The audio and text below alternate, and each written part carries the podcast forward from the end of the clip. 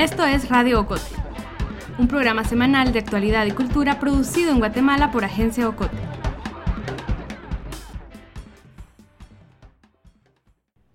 Mi nombre es Sebastián Escalón y esto es Radio Ocote.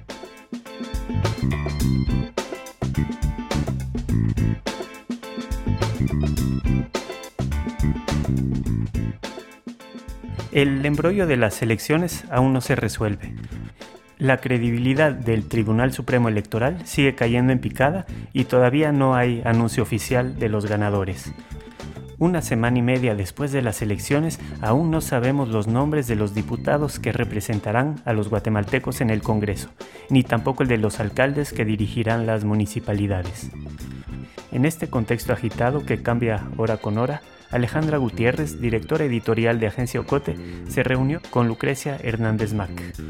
Según los conteos preliminares, ella será diputada durante los cuatro próximos años con la bancada Semilla.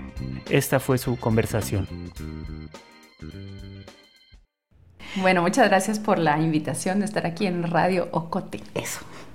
Em, la primera pregunta es así como muy básica y es ¿por qué quisiste ser diputada? Yo creo que lo de la participación política, pero principalmente como participación ciudadana, siempre ha sido algo eh, marcado principalmente quizá por el trabajo que hizo mi mamá y por la militancia de mi papá. Eh, entonces, a mí sí me tocó, digamos, pasar por movimiento estudiantil, la Asociación de Estudiantes de Medicina, estuve en el grupo de teatro, estuve en el bloque organizado de medicina, después tuve como una cercanía con el movimiento de derechos humanos a partir de la Fundación Minamac, pero te das cuenta que eh, de alguna manera puedes pasar por muchos espacios de sociedad civil, al final de cuentas sí es importante estar en espacios donde se toman decisiones. Esta idea, digamos, de participar en un partido político se reafirmó cuando estuvimos en el Ministerio de Salud.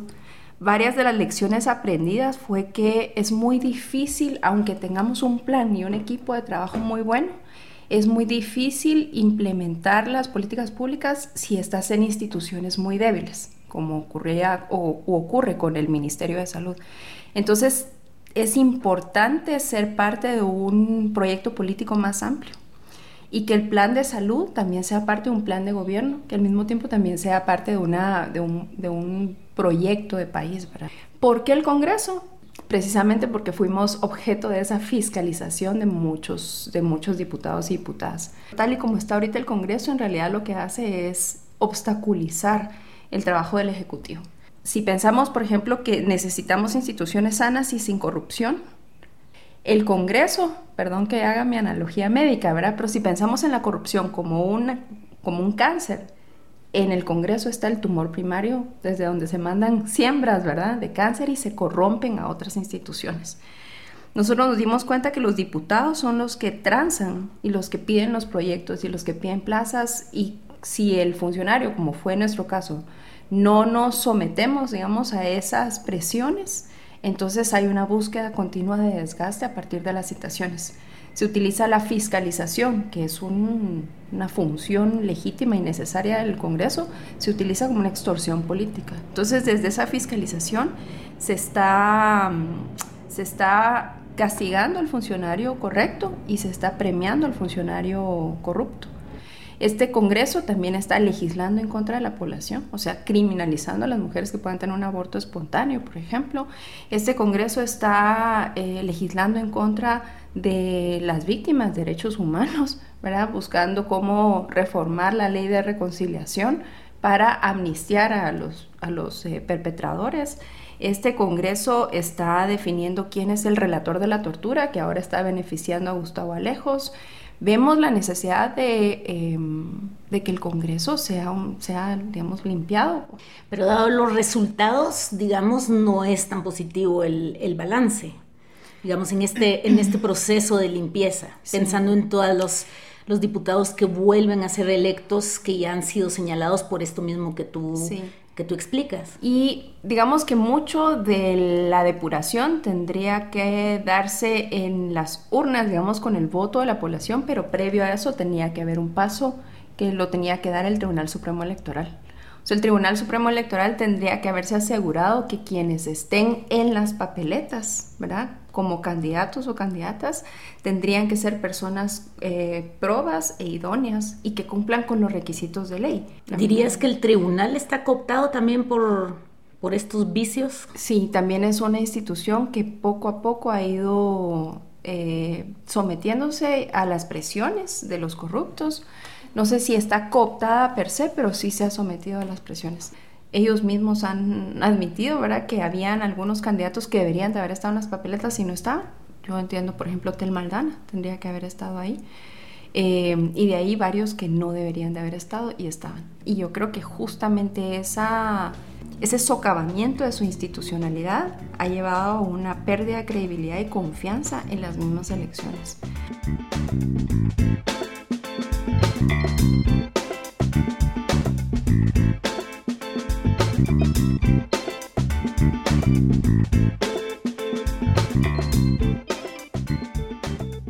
¿Cuál es tu evaluación, digamos, en, ya explicaste el previo, pero del mismo proceso del conteo, como, como hablabas? Del conteo. Del conteo y de todo, digamos, de todo el proceso electoral. Mira, yo creo que sí ha sido el proceso con más irregularidades desde el inicio hasta el momento.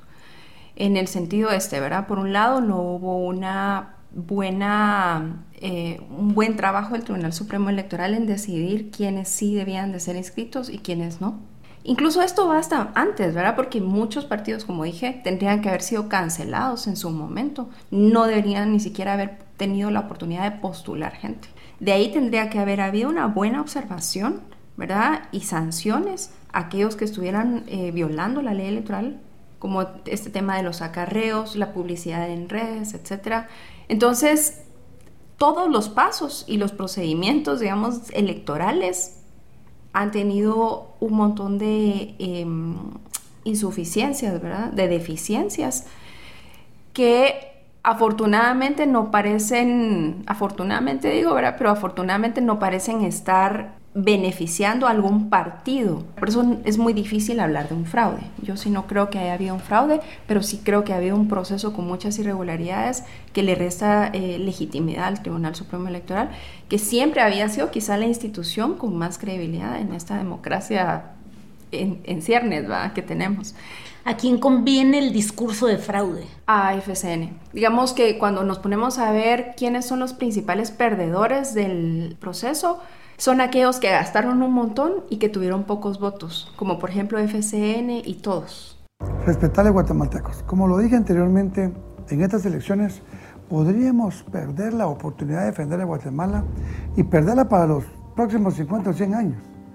Yo lo anticipé, que se fraguaba un fraude electoral y hoy ese fraude...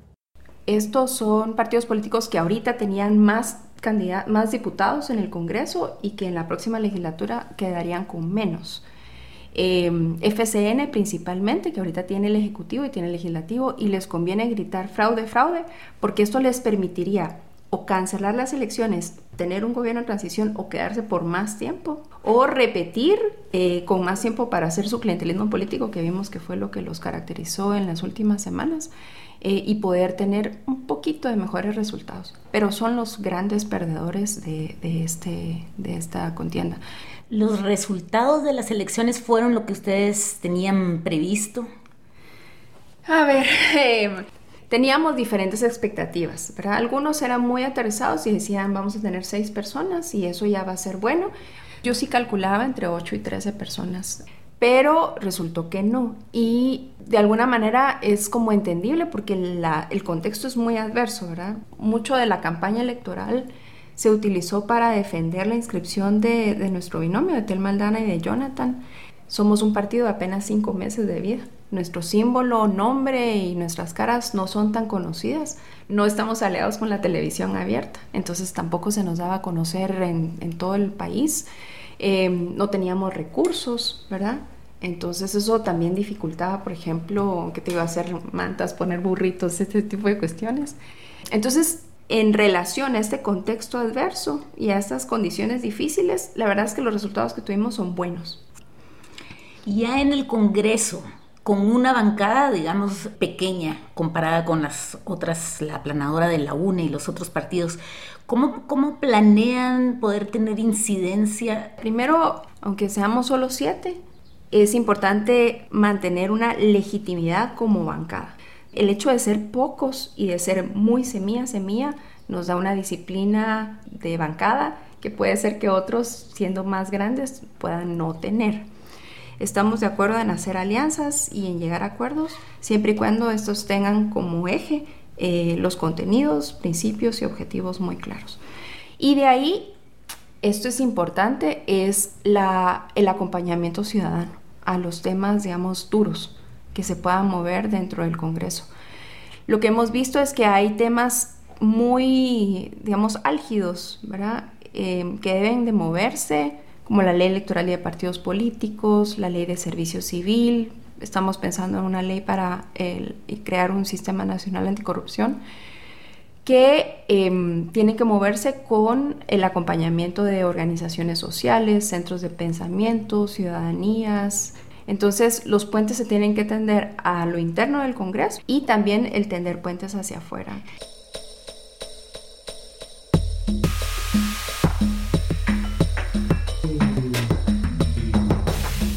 Estás escuchando Radio Ocote, juntando fuego.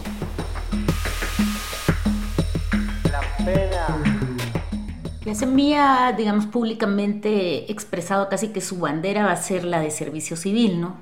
Pero, pero tú personalmente, me aclararás esto y luego que las, las iniciativas o los temas que a ti personalmente te interesa impulsar. Bueno, nosotros tenemos una agenda legislativa bastante extensa, ¿verdad? Pero si tuviéramos que escoger, nosotros pienso que nos iríamos por un lado al código de ética del Congreso. tenemos como un paquete de leyes anticorrupción. la ley electoral de partidos políticos, la ley de servicio civil, bueno, la ley de aguas y, y medio ambiente. Creo que quizá la principal ley es la ley de servicio civil y lo digo por haber estado en el Ministerio de Salud, el tema laboral en el Estado es el tema que más debilita en este momento las instituciones públicas. Porque en efecto las instituciones públicas se han convertido en la agencia de empleo de los políticos corruptos. Las instituciones públicas operan con gente. Y en la medida en que estas instituciones están llenas de personas que han entrado por cuello y no por capacidad, básicamente nos cortan los brazos y las piernas para que las instituciones operen.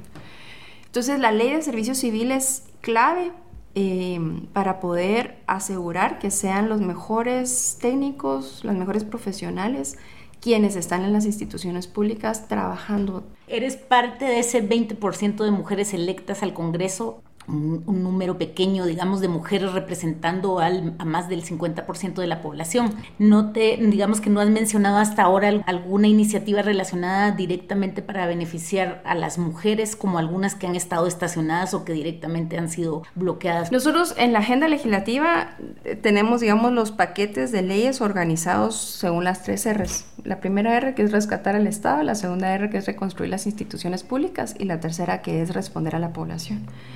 Y en esa tercera R de responder a la población sí está, digamos, legislación sobre grupos, ¿verdad? Pueblos indígenas, mujeres, eh, niños, adolescencia, juventud, algunas temáticas de medio ambiente, seguridad, gestión de riesgos, etc. Entonces sí está contemplado.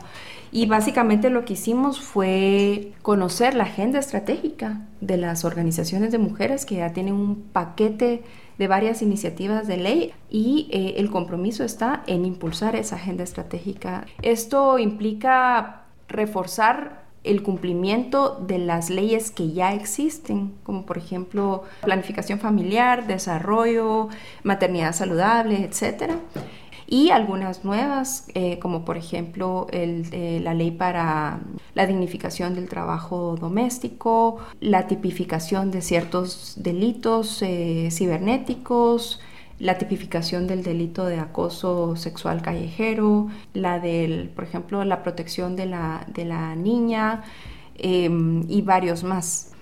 El Tribunal Supremo Electoral de Guatemala anunció hoy los resultados de las elecciones del domingo con el 97% de mesas escrutadas. Los guatemaltecos se preparan para una segunda vuelta presidencial.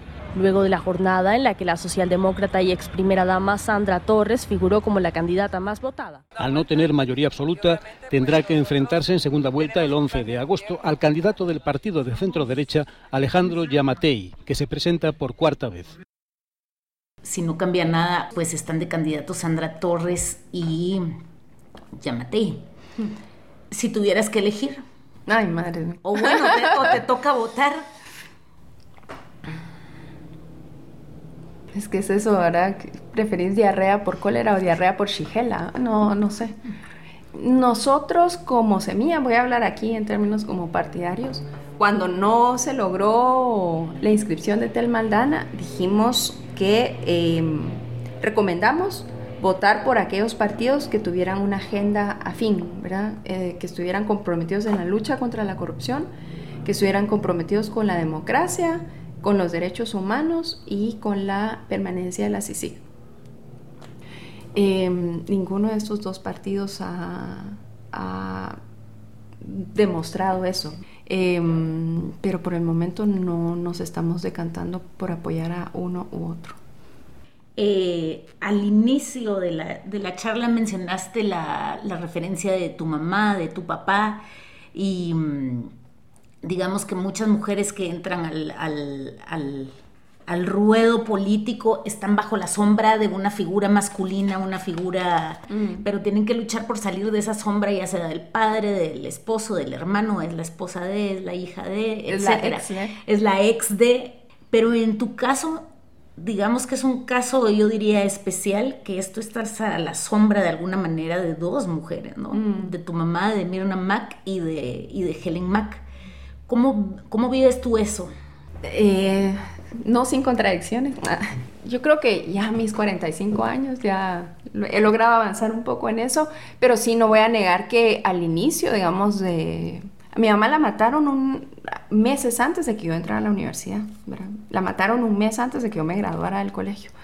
Entonces, obviamente, la, digamos, la figura de mi mamá y también el ejemplo de mi tía marcaron quién soy, ¿verdad? Para bien o para mal.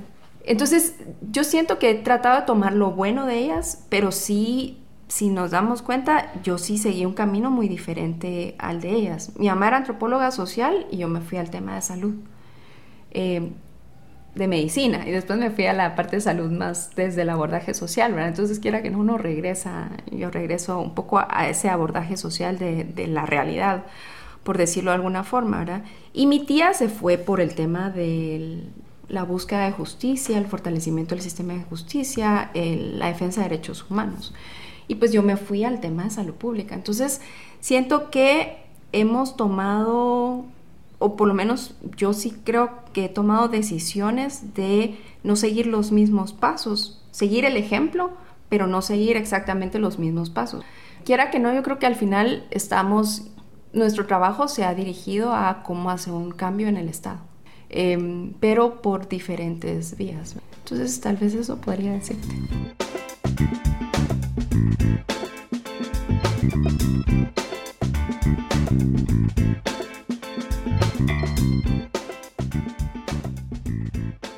No te vayas, todavía tenemos más.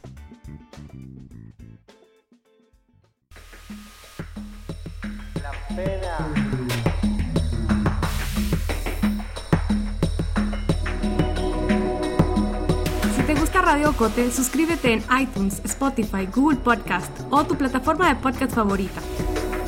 Síguenos en las redes sociales de Agencia Ocote y busca nuestros contenidos en la página web agenciaocote.com.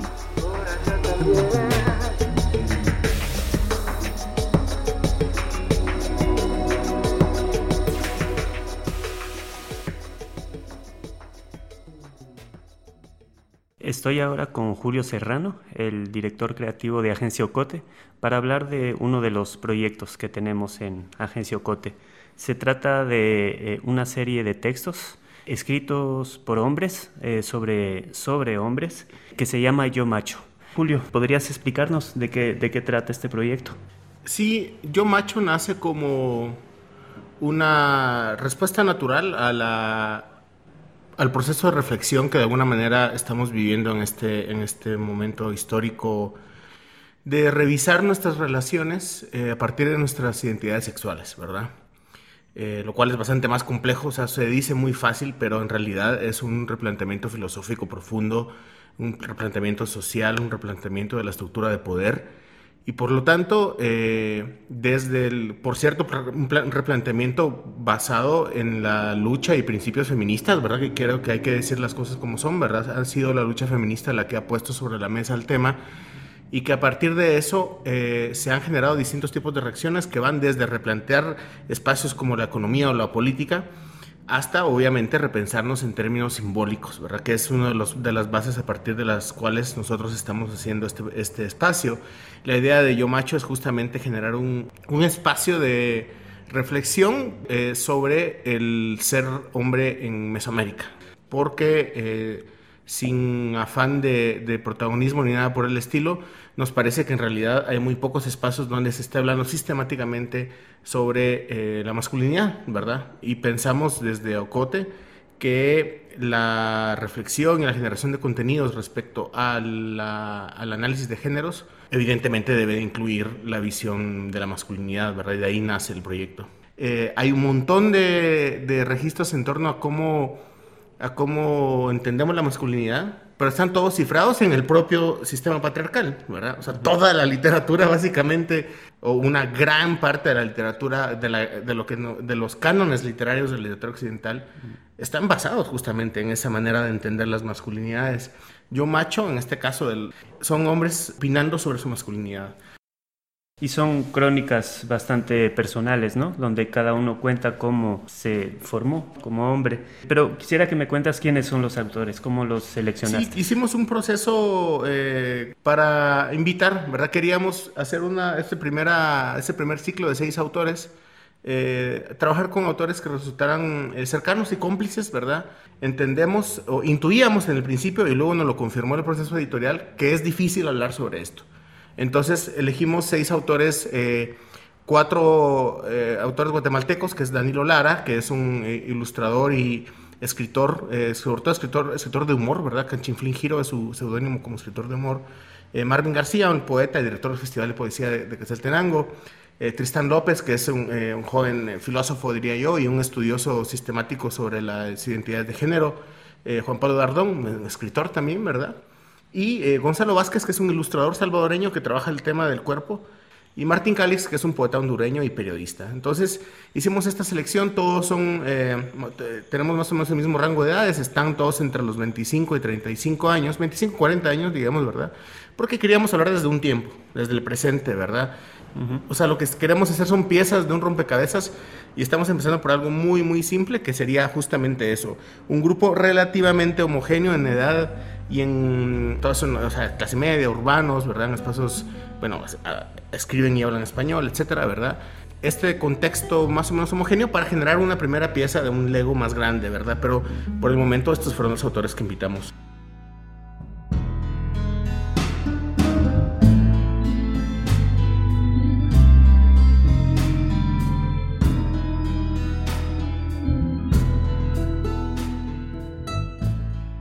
Le pedimos a Marvin García pues que escribiera, es uno de los textos ya publicados, y le pedimos que nos leyera ¿no? partes de ese texto, y esto fue lo que nos mandó.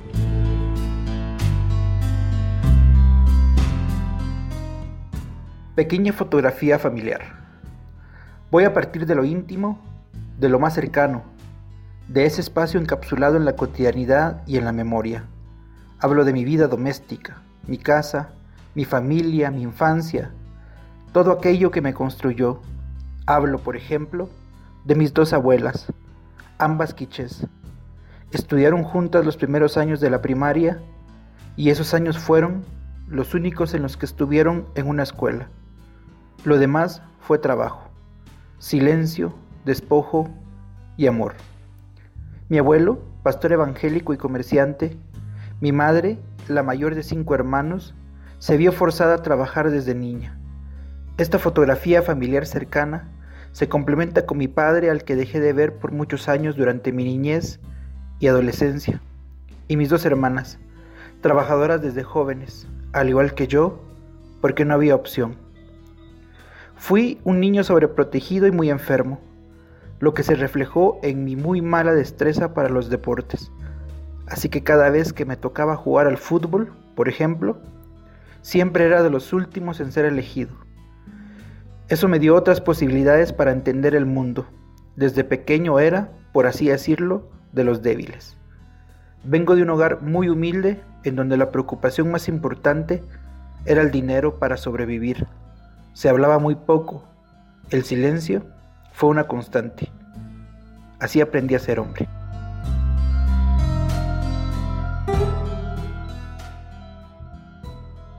Como decías, escribir sobre este tema es, es, difícil, ¿no? Te sientes vulnerable cuando escribes sobre, sobre tu propia masculinidad.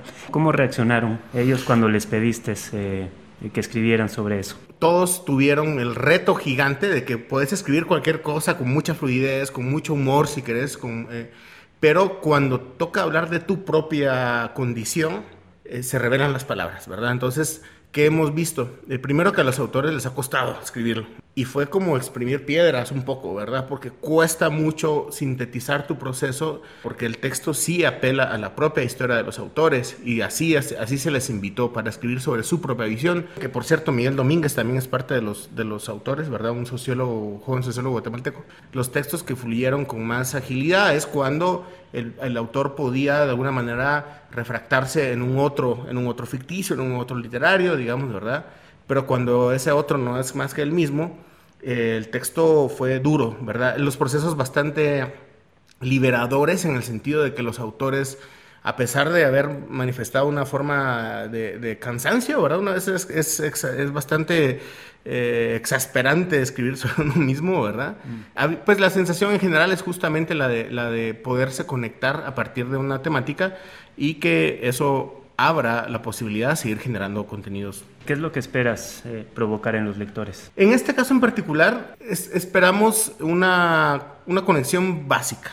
La identificación es lo primero que, que, esperaríamos. Yo creo que son textos en los que los lectores pueden identificarse o a sí mismos o a sus cercanos, en el caso de mujeres, por ejemplo, que le puedan leer los textos y reconocer a otros en ellos cuando tenés siete textos enfrente, eh, te permite hacer una, una, línea y te permite como lector, como de nuevo, no estamos, no estamos generando una, una base de, eh, analítica sobre el tema, sino más bien un círculo de discusión, ¿verdad? Lo que queremos hacer es sistematizarlo. Entonces esperamos esa especie de empatía, esa especie de cercanía y sobre todo provocar la discusión, ¿verdad? Que para llevarlo a otro plano, justamente en estos días tendremos este conversatorio que, al que le pusimos eh, peluquería unisex, ¿verdad? Un poco en, memoria a las a esas horas de espera en las peluquerías que uno se ponía a hablar entre hombres mientras leías eh, las revistas de Hermelinda Linda y de Aniceto el Brujo.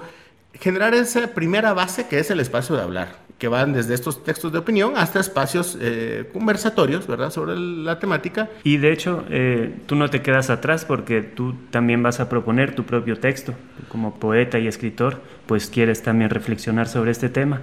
¿Cómo lo llevas? ¿Cómo fue para ti ese proceso? Para mí ha sido un, proceso muy enriquecedor compartir con mis colegas en Ocote. Ocote tiene una característica bien específica. La gran mayoría de la redacción son mujeres y las decisiones son tomadas por mujeres. Y eso, en mi caso específico, ha replanteado muchas de mis propias experiencias y de mis propias visiones respecto a cómo hacer eh, trabajo en equipo, ¿verdad? Entonces, yo he tenido la suerte no solo de estar enfrente de los textos, en este caso de los textos de Yo Macho y del proceso de, reflexión de los compañeros, sino el proceso interno dentro de Ocote que va desde sobremesas hasta discusiones editoriales intensas respecto a cómo abordar, cómo enfocar. Eso ha desembocado a que mi texto de alguna manera sea más bien el texto de un editor, cosa que, que es, un, que es un, un, rol muy interesante, el editor como lector, básicamente, que es lo que es un editor. Y en este caso yo soy un testigo privilegiado, testigo privilegiado por un lado de las voces de mis colegas, que escriben y reflexionan sobre esto y que sobre todo en el texto no aparece la crisis que me ponen a mí por el WhatsApp, vos dame tres días más porque no me sale, ¿verdad? Eso no aparece en el texto, pero aparecerá en el mío de alguna manera, ¿verdad? Porque creo que sí es importante dejar registradas esos, esos eh, quiebres, esos roces, esas fricciones, pero también esas complicidades hacia un lugar más luminoso que revele cómo funciona la estructura por dentro.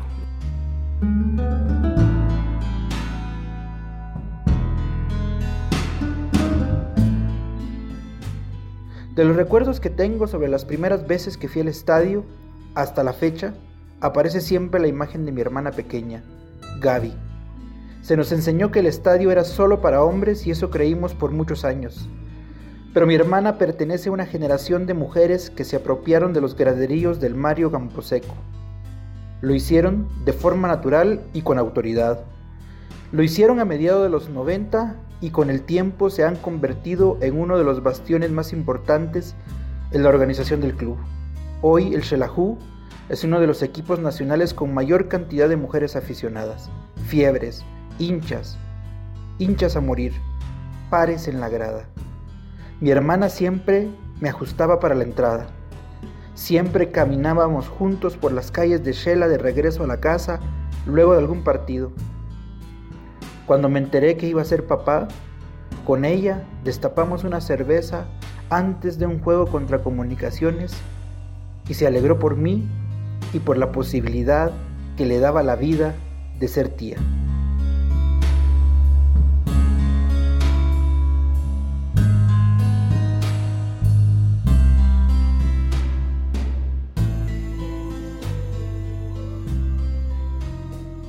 Puedes leer los textos de la serie Yo Macho en la página agenciaocote.com.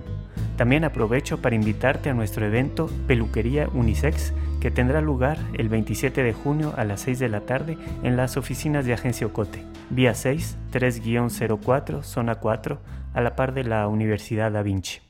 Una cosa más antes de despedirme de ustedes. A partir de ahora, Radio Ocote pasa a un formato quincenal, así que nos vemos en dos semanas.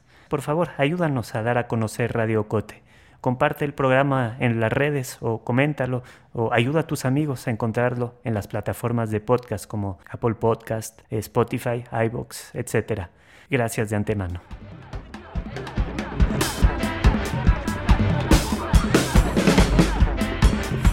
Esto ha sido todo por hoy. Regresemos con más la próxima semana. Radio Ocote es producido en Guatemala por el equipo de Agencia Ocote Lucía Reynoso, Carmen Quintela, Alejandra González, Julio Serrano, Alejandra Gutiérrez. Música original, Juan Carlos Barrios. Música adicional, Kevin MacLeod. Coordinación, Sebastián Escalón.